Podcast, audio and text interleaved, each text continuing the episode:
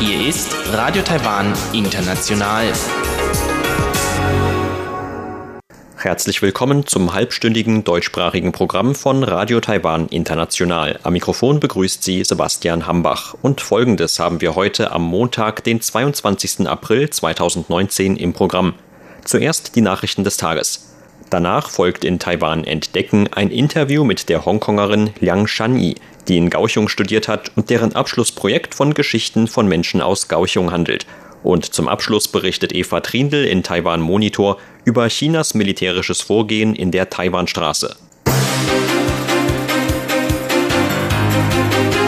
Sie hören die Tagesnachrichten von Radio Taiwan International. Der Überblick.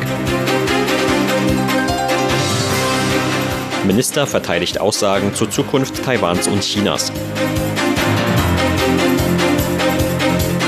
Präsidentin sagt, Frieden wird nur durch Verteidigung garantiert. Und US-Landwirtschaftsdelegation zum ersten Mal in Taiwan. Die Meldungen im Einzelnen. Der Vorsitzende der Festlandkommission, Chen Ming-Tong, hat heute seine Äußerungen zur politischen Zukunft von Taiwan und China verteidigt. Zugleich machte Chen deutlich, dass keines der von ihm in einem Zeitungsinterview erwähnten Modelle der Regierungspolitik entspreche. Gegenüber der taiwanischen Tageszeitung Liberty Times hatte Chen zuvor verschiedene Modelle für die politische Zukunft von Taiwan und China angesprochen. Darunter war das Modell der Europäischen Union, das eines Staatenbundes oder auch die Aufnahme von gegenseitigen diplomatischen Beziehungen. Dazu sagte Chen heute, dass es sich bei diesen Vorschlägen nicht um seine eigene Meinung handeln würde. Und weiter? Zum einen diskutiert die Regierung nicht darüber und verfolgt zudem auch nicht diese Politik. Ich habe nur gesagt, welche Vorschläge es in der Vergangenheit gegeben hat. Wir respektieren diese Sichtweisen.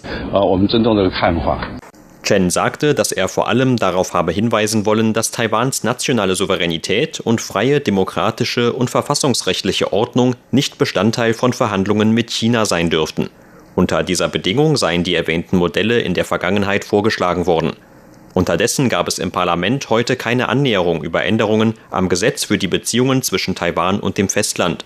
Die Fraktion von Regierungspartei DPP befürwortet einen Vorschlag der Regierung, der unter anderem ein Referendum vor Inkrafttreten von politischen Abkommen mit China vorsieht. Die Oppositionspartei KMT wehrt sich gegen eine Änderung des Gesetzes für die Beziehungen zwischen Taiwan und dem Festland. Die KMT ist stattdessen für eine Anpassung des Gesetzes zur Überwachung von Verhandlungen zwischen beiden Seiten der Taiwanstraße. Dazu sagte Chen heute, über politische Themen zwischen Taiwan und China bestehe große Uneinigkeit. Nur wenn es einen Kompromiss im gesamten Volk gebe, könne die Regierung mit Selbstbewusstsein verhandeln. Die von der Regierung angestrebten Hürden seien deshalb nicht nur sinnvoll, sondern hätten auch einen positiven Effekt. Präsidentin Tsai Ing-wen hat heute bekräftigt, dass nur die Fähigkeit zur Verteidigung den Frieden garantieren könne. Das sei das Hauptziel der Streitkräfte Taiwans. Ihre Äußerungen machte die Präsidentin beim Empfang des Vorsitzenden der US-amerikanischen Kriegsveteranenvereinigung Vincent Lawrence. Tsai sagte, die Soldaten sind eine Stütze des Landes und stehen an vorderster Front bei der regionalen Sicherheit. Sich beim Frieden auf die Verteidigung zu stützen, ist kein Slogan, sondern eine tägliche Aufgabe für die Soldaten. Deshalb sehe ich als Oberkommandierende der Streitkräfte die Fürsorge für die dienstaktiven und pensionierten Soldaten als meine wichtigste Aufgabe an. Tsai sagte weiter, dass die militärischen Angelegenheiten seit ihrem Amtsantritt im Jahr 2016 große Aufmerksamkeit geschenkt habe. Ihre Anstrengungen seien auf das Wohlergehen der Soldaten, Taiwans Eigenanfertigung von U-Booten sowie Maßnahmen zur Unterstützung der Verteidigungsindustrie gerichtet gewesen. Was die Fürsorge für Veteranen angehe, habe man sich an den Erfahrungen der US-Kriegsveteranenvereinigung orientiert, so Tsai weiter. Sie dankte der Vereinigung für deren Unterstützung so habe sich die Vereinigung bei der US-Regierung und dem US-Kongress unter anderem für Waffenverkäufe an Taiwan eingesetzt. Eine Delegation des US-Landwirtschaftsministeriums ist heute zum ersten Mal in Taiwan eingetroffen. Einer Pressemitteilung des amerikanischen Instituts in Taiwan, AIT zufolge, dient der Besuch der Delegation dem Ausbau der Beziehungen und der Suche nach Geschäftsmöglichkeiten im Landwirtschaftsbereich. Angeführt wird die Delegation demnach vom Leiter des Auslandsdienstes für Landwirtschaft des US-Landwirtschaftsministeriums Ken Isley. Während des viertägigen Besuchs seien Geschäftskonferenzen, Beratungssitzungen sowie Besuche vor Ort geplant, um Informationen aus erster Hand über Taiwans Markt zu erhalten. Die AIT-Pressemitteilung zitierte Isley mit den Worten, dass Taiwan und die USA eine lange bestehende und günstige Geschäftsbeziehung hätten. Taiwan habe eine Vorliebe für US-Landwirtschaftsprodukte. Dadurch ergeben sich ausgezeichnete Möglichkeiten für US-amerikanische Exporteure. Zu der Delegation gehören nach AIT-Angaben der Landwirtschaftsdirektor von amerikanisch Samoa, die Landwirtschaftsdirektorin des US-Bundesstaats Idaho sowie Mitarbeiter und Vertreter von 49 US-amerikanischen Landwirtschaftsunternehmen und Verbänden. Statistiken des US-Landwirtschaftsministeriums zufolge sind die USA mit einem Marktanteil von 31 Prozent der größte Auslandslieferer von Landwirtschaftsprodukten nach Taiwan. US-Landwirtschaftsexporte nach Taiwan lagen im Geschäftsjahr 2018 demnach bei 3,8 Milliarden US-Dollar. Die Handelsdelegation ist Bestandteil einer das ganze Jahr über stattfindenden Kampagne des AIT aus Anlass des 40-jährigen Bestehens des Taiwan Relations Act. Seit seinem Inkrafttreten im Jahr 1979 bildet das Gesetz die juristische Grundlage für die inoffiziellen Beziehungen zwischen den USA und Taiwan. Der Senatspräsident von Belize, Lee Mark Zhang, ist heute in Taiwan eingetroffen. Anlass des Besuchs ist laut Außenministerium der 30. Jahrestag der Aufnahme der diplomatischen Beziehungen zwischen Belize und Taiwan sowie die Gründung einer parlamentarischen Freundschaftsgruppe beider Länder. Während Zhangs Besuch ist laut Außenministerium ein Treffen mit Präsidentin Tsai Ing-wen geplant. Zudem werde die vierköpfige Delegation aus Belize von Außenminister Joseph Wu zu einem Bankett eingeladen. Und schließlich seien Treffen mit in Taiwan lebenden Belisern geplant. Laut der Pressemitteilung des Außenministeriums werden die Gäste aus Belize darüber hinaus mehrere Orte von Interesse besuchen, darunter den Landwirtschafts- und Biotechnologiepark Pingdong, das Donggang Biotechnologie Forschungszentrum sowie das nationale Landschaftsgebiet der Dapeng-Bucht. In Anerkennung des 30. Jahrestags der Aufnahme der diplomatischen Beziehungen zwischen beiden Ländern solle zudem die parlamentarische Freundschaftsgruppe Taiwan-Belize während des fünftägigen Besuchs ins Leben gerufen werden. Zhang ist laut Außenministerium der erste Senator in Belize mit chinesischen Wurzeln. Nach 32 Jahren ist wieder ein Titel eines Turniers der Vereinigung professioneller Golfer PGA in den USA an einen Taiwaner gegangen. Pan Zheng-Zong entschied das Turnier der RBC Heritage PGA Tour in South Carolina gestern für sich. Die Nummer 113 der Weltrangliste setzte sich zum Ende des Turniers gegen seine beiden US-amerikanischen Rivalen Matt Kuchar und Patrick Kentley durch. Im Anschluss an den Gewinn seines ersten PGA-Tourtitels sagte Pan, dass damit für ihn ein Jugendtraum in Erfüllung gegangen sei. Der 27-Jährige hatte es zuvor zweimal, darunter im Jahr 2017 und im Jahr 2018, jeweils auf den zweiten Platz bei einem PGA-Turnier geschafft. Pan sagte, dass ihm der Sieg viel bedeute, weil er aus diesem Grund damals in die USA gekommen sei. Nun freue er sich darüber, es endlich geschafft zu haben. Pan, der aus einfachen Verhältnissen im nordtaiwanischen Miaoli stammt, stand im Jahr 2013 für acht Wochen an der Spitze der Weltrangliste der Amateurgolfer. Im Jahr 2014 gewann er Goldmedaillen im Einzel und im Team bei den Asienspielen von Incheon in Südkorea. Nach Chen Zhejung im Jahr 1987 ist Pan nun der zweite Taiwaner, der einen PGA-Titel gewonnen hat. Zur Börse. Taiwans Aktienindex hat heute mit 19 Punkten oder 0,18 Prozent im Plus geschlossen. Zum Abschluss des heutigen Handelstags lag der TAIEX damit auf einem Stand von 10.987 Punkten. Das Handelsvolumen belief sich auf 111 Milliarden Taiwan-Dollar oder 3,6 Milliarden US-Dollar.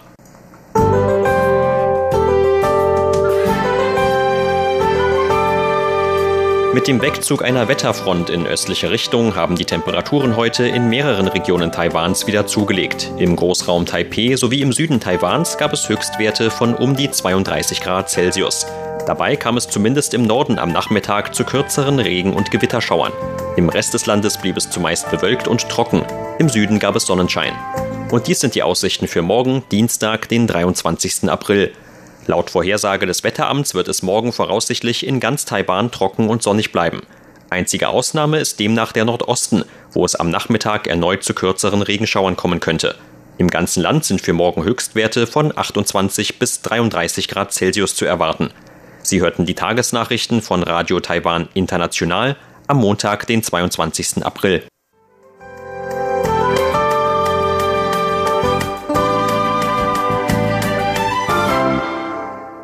Nun folgt Taiwan Entdecken, heute mit einem Interview mit der Hongkongerin Liang Shanyi, die in Kaohsiung studiert hat und deren Abschlussprojekt von Geschichten von Menschen aus Kaohsiung handelt.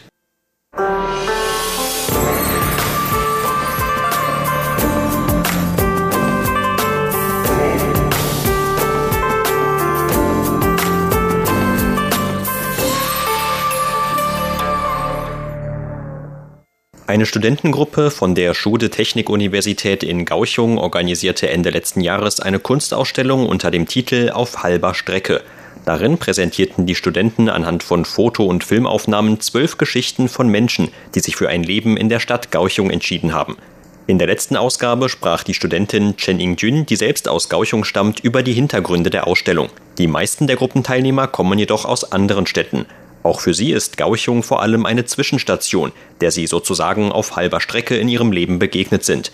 So auch die Hongkongerin Liang Shanyi, die für ihr Studium nach Gauchung kam. Im heutigen Interview gibt uns Liang Shanyi ihren eigenen Blick auf die für sie zur vorübergehenden Heimat gewordenen Stadt Gauchung und das Gruppenprojekt.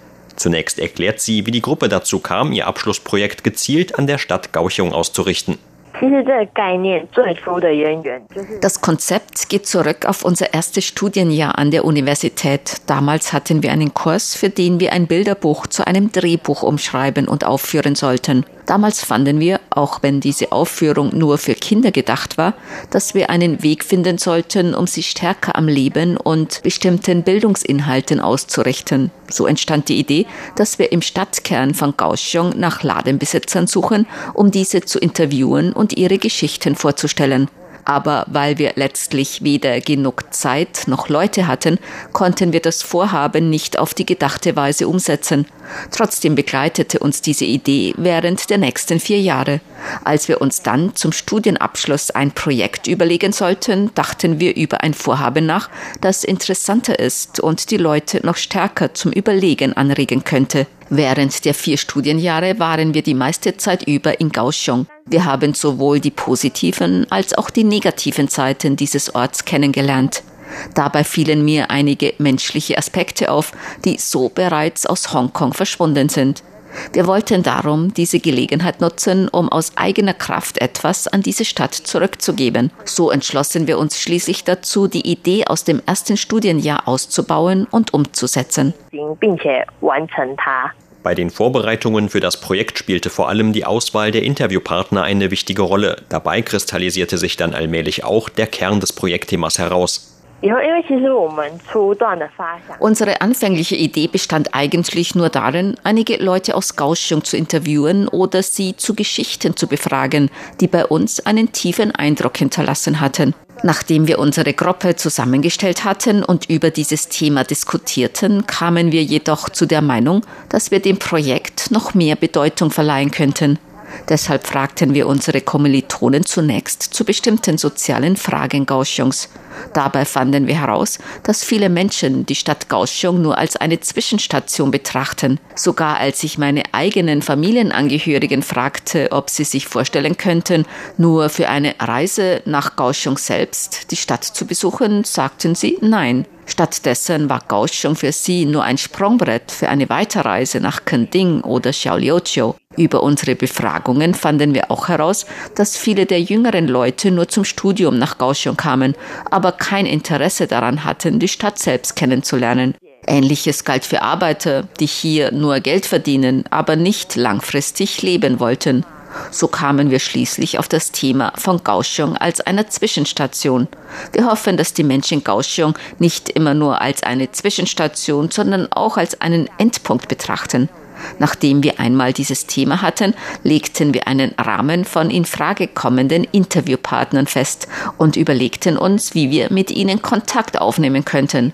Wir suchten zum Beispiel im Internet nach Personen, die Zeugen von Kaohsiungs Geschichte sind. Einer unserer älteren Interviewpartner zum Beispiel ist Zeuge der Entwicklung Kaohsiungs hin zu einer Industriestadt. Zuerst ging es uns nur darum, die Geschichten dieser Menschen zu erfahren. Aber allmählich sprachen wir mit ihnen auch über die Situation der Stadt und wie man sie verbessern könnte. Schließlich ging es also nicht mehr nur um das einfache Erzählen einer Geschichte, sondern um eine Präsentation der Stadt, wie sie von diesen Menschen wahrgenommen wird.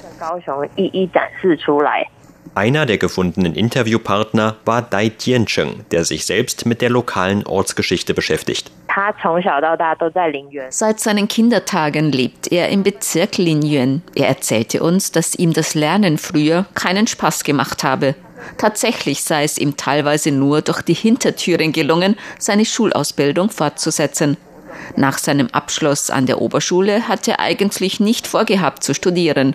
Doch Linuen weckte in ihm das Interesse, der Geschichte des Orts nachzuforschen. Ein Satz von ihm hat mich sehr beeindruckt. Er sagte, wenn man die Geschichte von Linien erforschen wolle, müsse man unbedingt von dem Ort selbst ausgehen.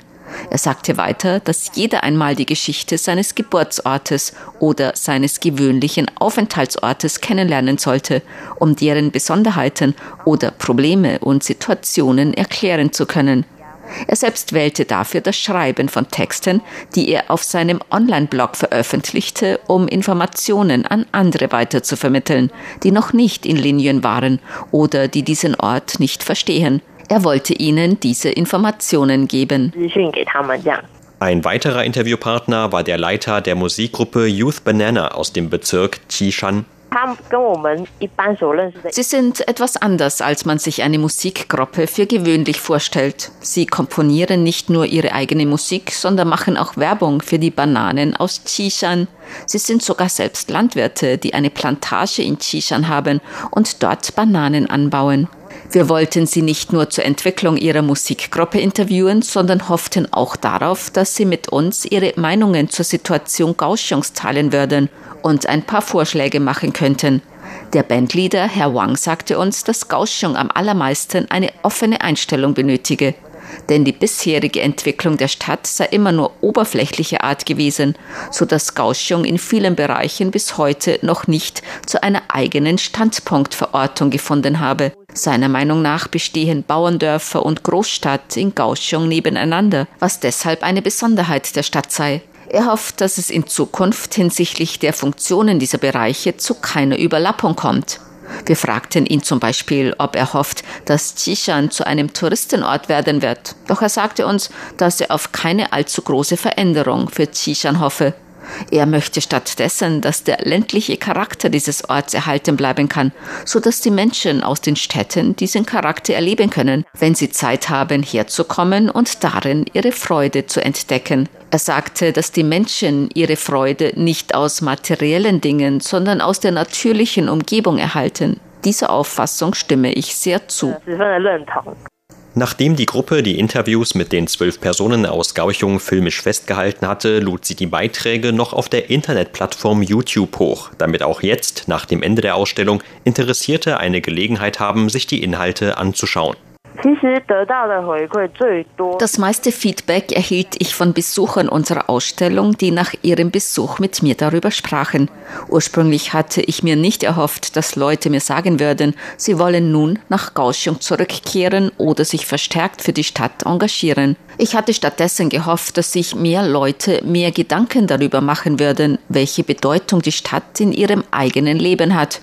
Unter den Besuchern gab es wirklich alle möglichen Leute. Es gab auch viele Studenten, die wie ich aus dem Ausland in die Stadt gekommen sind. Tatsächlich gab es unter ihnen viele, die mir sagten, dass sie die Stadt besser kennenlernen wollen. Ich erinnere mich auch noch an einen Vater, der mir erzählte, dass er sein Leben lang in Kaohsiung verbracht hat. Doch er wollte eigentlich nicht, dass seine Kinder ebenfalls einmal in der Stadt bleiben, weil es nicht genügend Arbeitsmöglichkeiten für sie gäbe. Dann sah er, dass Ausländer wie ich dazu gewillt waren, die Stadt auf diese Weise vorzustellen. Nun hofft er, dass seine Kinder sich in Zukunft noch mehr für diesen Flecken Erde engagieren können.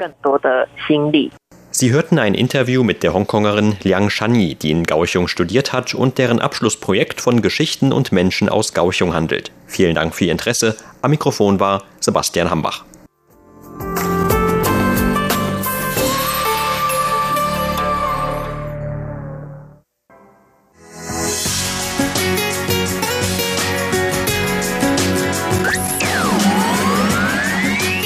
Radio Taiwan, international aus Taipeh.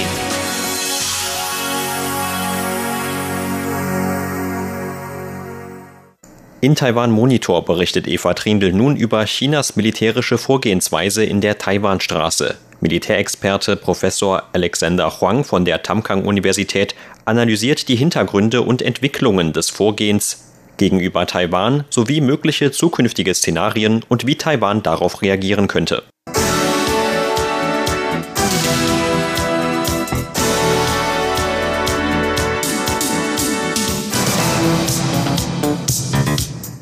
Am 31. März haben chinesische Militärjets des Typs J-11 die Mittellinie in der Taiwanstraße überflogen. Das war das erste Mal seit 20 Jahren, dass Chinas Militär über die Mittellinie in der Taiwanstraße zwischen China und Taiwan geflogen ist. Die englischsprachige Redaktion von Radio Taiwan International sprach darüber mit dem Militärexperten Professor Alexander Huang von der Danjiang Universität. Auf die Frage nach dem Grund für dieses recht provokante Manöver des chinesischen Militärs antwortete Professor Huang, I, I Uh, ich denke, man kann dies auf zweierlei Arten interpretieren. Das eine ist, dass China seinen Ärger oder seine Besorgnis über die gegenwärtige Verbesserung der Beziehungen zwischen den USA und Taiwan zum Ausdruck bringen will. Es ist eine Botschaft an die USA. Wenn ihr euch auf freie Schifffahrt im südchinesischen Meer beruft, auf das China Anspruch erhebt, dann können wir definitiv unsere militärische Ausrüstung in der Taiwanstraße fliegen. Das ist die eine Botschaft. Die andere Botschaft ist ganz offensichtlich eine Warnung an Taiwan, weder die Unabhängigkeit anzustreben, noch sich zu sehr den USA anzunähern.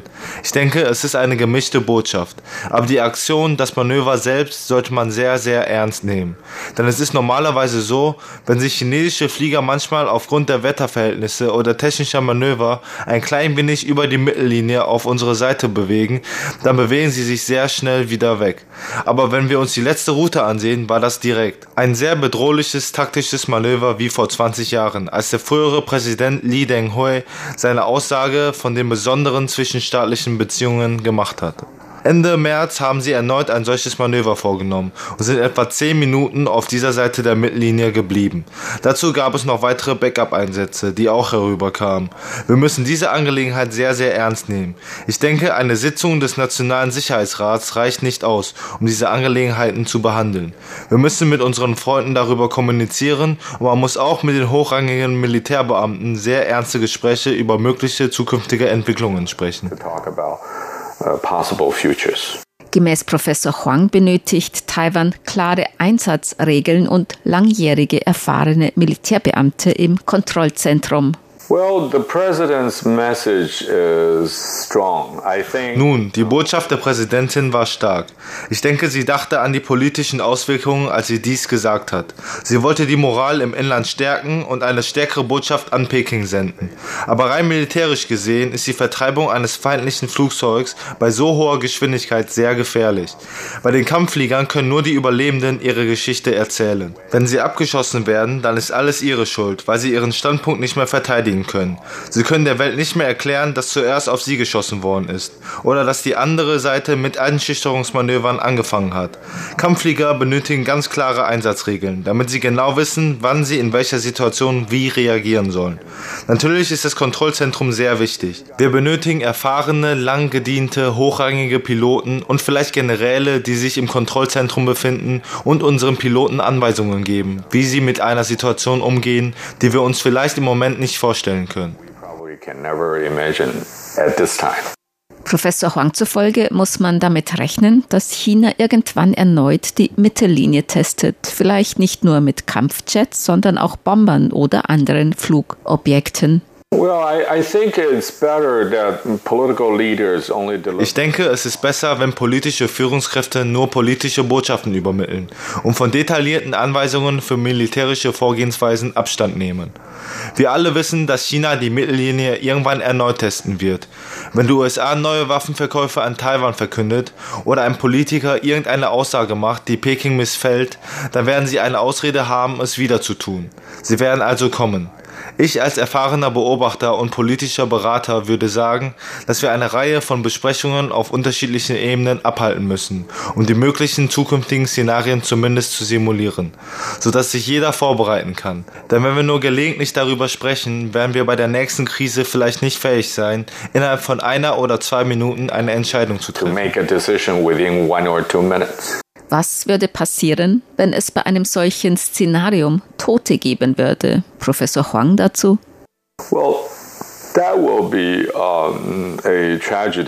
das wäre tragisch, denn wenn die Spannungen zwischen beiden Seiten der Taiwanstraße zum Verlust von Leben führen, dann haben wir eine Krise. Besonders zu einer Zeit von großen politischen Bewegungen. In Taiwan gibt es bald Wahlen. Es könnte von jeder Seite dazu genutzt werden, dies für seine Vorteile zu interpretieren. Das kann aber auch nicht im Interesse Chinas sein. Etwas, über was wir nicht oft sprechen, ist, ob diese Aktion unter einem direkten zentralen Kommando durchgeführt wurde, als Warnschuss an die USA und Taiwan, oder ob es aus einer Art widersprüchlichen Ansichten geschah dass vielleicht das Militär eine starke Haltung einnimmt und die Parteiführung dachte, wenn ihr vorsichtig seid, dann könnt ihr das tun. Dass die Parteiführung aber auch besondere Anweisungen gegeben hat, keinen Ärger zu verursachen, keinen direkten Kontakt zu haben, sich nicht mit Taiwans Kampfjets einzulassen, das wissen wir nicht. Das müssen wir noch herausfinden. Gemäß Professor Huang sollten beide Seiten schon vor einer möglichen Krise miteinander kommunizieren. Außer zu dem, was ich bereits gesagt habe, was die Kommando- und Kontrollstruktur angeht, denke ich, dass wir unsere zukünftige Politik mit China überdenken sollten. Wenn wir wirklich immer auf die USA hören und an der Seite der USA stehen und immer das sagen, was die USA zu China sagen, hat vielleicht China den Eindruck, dass wir uns auf eine Seite schlagen, dass wir gegen China sind. Dann werden wir mehr direkte Bedrohung haben. Ich denke, wir müssen den USA erklären, dass wir nur 70 Seemeilen vom chinesischen chinesischen Festland entfernt sind und China deshalb eine tägliche, unmittelbare, direkte Bedrohung für uns darstellt. Deshalb müssen wir eine gewisse Ebene der Kommunikation mit der anderen Seite aufrechterhalten, um mit Bedrohungen einer möglichen Krise umzugehen. Dass wir zwar auf der Seite der USA stehen, aber China nicht immer auf regulärer Basis wegen Nichtigkeiten gegen uns aufbringen. Wir müssen unsere Politik überdenken, wie wir wieder mit China kommunizieren können. Das zweite ist, die Öffentlichkeit besser darüber aufzuklären, dass Spannungen zwischen beiden Seiten der Taiwanstraße nicht nur verbal sind, sondern auch physisch werden können. Und jedes Ergebnis eines direkten Konflikts wäre nicht im Interesse der Bevölkerung und auch nicht im Interesse der Geschäftsleute. Auf die Frage nach möglichen Reaktionen der USA im Falle eines Konflikts antwortete Militärexperte Professor Alexander Huang von der Danjiang Universität. Ah. Ich kann Ihnen eine diplomatische Antwort geben und sagen, dass wir die gleichen Werte teilen wie die USA und dass nach dem Taiwan Relations Act jedes Zwangsmittel gegen Taiwan von ernsthafter Besorgnis für die USA sei. Dass deshalb der US-Kongress und unsere Freunde in Washington alles in ihrer Möglichkeit Stehende tun würden, um Taiwan zu helfen. Aber seien wir realistisch. Wie sollte die USA konkret reagieren? Sogar mit einer in Yokosuka in Japan stationierten, voll ausgestatteten Flugzeugträger Flugzeugträgerflotte benötigen sie wohl zwei Tage, um alles zu laden, die Kampfflugzeuge zurück zum Flugzeugträger zu holen und nach Taiwan zu kommen. Außerdem darf man nicht vergessen, dass vor etwas mehr als 20 Jahren, während der Raketenkrise in der Taiwanstraße, die Chinesen keine Raketen hatten, die man auf sich bewegende Objekte auf See zielen konnte. Aber nun hat China unterschiedliche Arten von Anti-Schiff-Raketen, die amerikanische Flugzeugträger treffen und versenken könnten. Ich sage nicht, dass China das tun wird, aber es ist mit Sicherheit eine Überlegung bei den Verteidigungsplanern in Washington und Einsatzplanern in Hawaii, wie die Flugzeugträgerflotte aufgestellt und eingesetzt werden soll. Die Situation ist nicht mehr so einfach wie vor 20 Jahren, sondern viel komplizierter. China hat viel mehr Fähigkeiten, Möglichkeiten und Einsatzmittel. Ich denke, es ist sehr wichtig zu überlegen, wie man die Kommunikation mit China wieder aufnehmen kann. Meine einzige Botschaft an meine Freunde in Peking nach der Überquerung der Mittellinie durch die J11 ist, lasst uns nicht warten, bis es zu einer wirklichen Krise kommt, bis jemand getötet wird und den Prozess einer Konversation einzuleiten. Wir sollten jetzt Gespräche führen, um zu vermeiden, dass wir in das schwarze Loch fallen, was sich keiner vorstellen mag. Uh, to, to prevent ourselves to fall into the black hole uh, and, and uh, nobody.